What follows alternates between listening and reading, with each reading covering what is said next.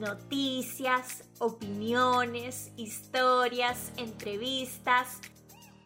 Ven y descubre conmigo todo lo que hay detrás de este apasionante mundo. Esto es A Mi Manera Podcast. Hola, hola, qué gusto saludarlos por aquí. Para los que son nuevos, mi nombre es María Virginia Álvarez y cada lunes y ahora cada viernes también les cuento lo que está pasando en el mundo deportivo. Antes de comenzar, quiero agradecerles por estar aquí, también a quienes se han sumado estas últimas semanas y me lo han hecho saber. La verdad es que eso me motiva y lo agradezco un montón. Ahora sí, comenzamos. Lo que debes saber para comenzar el día. Bill Russell, una de las mayores leyendas de la historia de la NBA, falleció este domingo a la edad de 88 años. Jugador emblema de los Boston Celtics que dominaron el baloncesto americano en los años 50 y 60. Russell permanece a día de hoy como el jugador con más títulos de la NBA. Lo mejor del fin de semana. Leo en el mundo deportivo, el goleador histórico de la Celeste, con 68 conquistas, con 35 años, pero en pleno estado de forma, vuelve a jugar en el país. Una utopía que se convirtió en realidad. Luis Suárez ya está en Uruguay, donde jugará durante los próximos 99 días en el club que lo vio nacer antes de la Copa del Mundo. El PSG es campeón de la Supercopa de Francia. Lo consiguió con goles de Neymar, Messi y Ramos.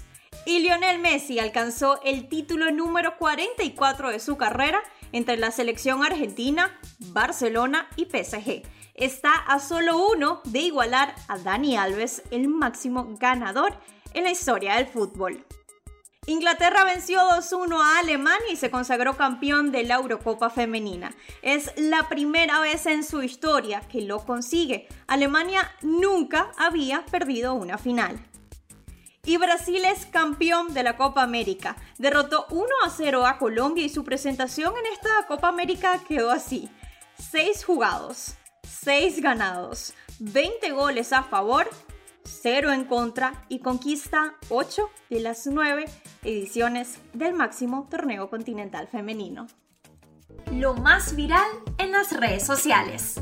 El nombre de Koundé de lo más sonado hoy en las redes sociales porque fue presentado con el Barça y ya viste la camiseta blaugrana. El Barcelona femenino fue viral, puesto que rompió récord en asistencia con 87.192 espectadores en el estadio. Foto de Sergio Ramos, Lionel Messi y Neymar celebrando un título juntos corrió por las redes sociales. Y una frase que fue viral.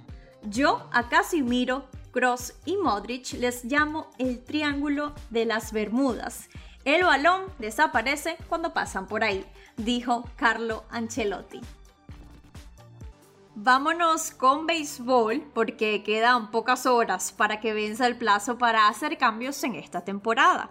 No voy a hablar mucho de esto porque es algo que está pasando ahora mismo y puede actualizarse la información en cualquier momento, así que toca estar pendiente de las redes sociales. Pero sí, el futuro de Juan Soto, uno de los más sonados durante las últimas dos semanas aún no se define y probablemente debamos esperar a mañana. El dominicano, por cierto, expuso ayer a MLB que está listo para que termine la ola de rumores de cambio. Por su parte, Jacob DeGrom debutará esta temporada contra los Nacionales de Washington mañana. Así lo anunció el manager de los Mets. DeGrom, recordemos que no lanza con el equipo desde julio de 2021. Que por cierto, los Mets ganaron su sexto seguido con barrida sobre los Marlins. Seguimos porque Jordan Álvarez sigue destacándose y pegó sencillo en la décima para impulsar a los Astros de Houston a una victoria 3-2 sobre los Marineros el domingo. Leo en que Mike Trout ofreció buenas noticias el domingo sobre su lesión en la espalda, pues el jueves visitó a un famoso especialista y tiene pautado comenzar el miércoles una rutina de ejercicios con la intención de comenzar a hacer swing al poco tiempo. Aaron Judge ya tiene 42 cuadrangulares y se convirtió en el segundo jugador que más rápido ha llegado a 200 jonrones en las mayores. Pero eso no es todo. Te cuento que está proyectando al menos una temporada de 64 jonrones. ¿Ustedes qué dicen? 73 es la marca de todos los tiempos de Barry Bonds y ya se está hablando de eso. Por otra parte, Aaron Judge también es líder en empujadas con 91 y fue elegido como jugador de la semana. Luis Castillo a los Marineros de Seattle, equipo que está peleando para meterse en los playoffs, algo que pareciera posible ahora con una temporada extendida. Y los marineros confirmaron el domingo luego de haber efectuado estudios que Julio Rodríguez no sufrió daño estructural, aunque pasará a la lista de lesionados. Vámonos con algunos venezolanos. Luis Arraez sigue líder en promedio de bateo con 333. Carlos Carrasco llegó a 100 victorias en su carrera y se convirtió en el octavo venezolano en llegar a 100 triunfos en MLB. Eddie Adrianza regresa a los Bravos de Atlanta. Anthony Santander sigue sumando en unos Orioles que buscan un comodín. Tiene 19 honrones y 90 hits. Salvador Pérez regresó de la lista de lesionados. Ya conectó dos honrones y tiene 7 impulsadas en 3 juegos. Eduardo Rodríguez comienza su regreso. Desde este domingo trabaja en el complejo primaveral de los Tigers en Lakeland, según reportó el diario Detroit Free Press. Y todos a la expectativa sobre qué camiseta vestirá Wilson Contreras. Datos curiosos.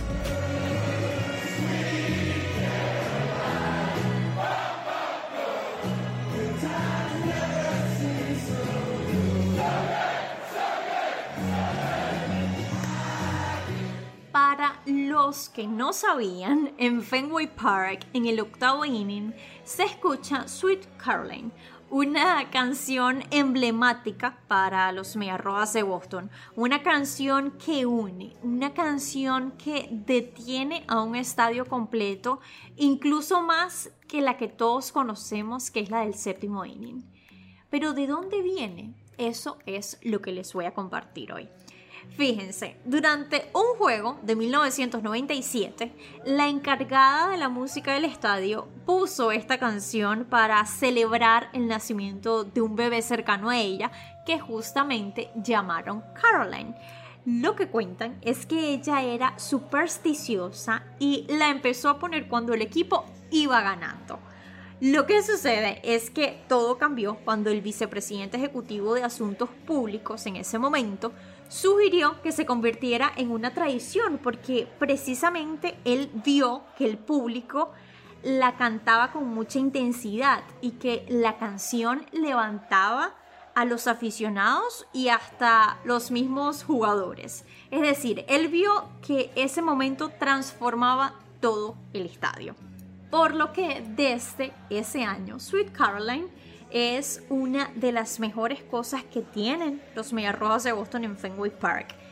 Y miren, en verdad tú vas y es un momento único, es muy bonito. Yo tuve la oportunidad de vivirlo por primera vez este año y ahora soy fan.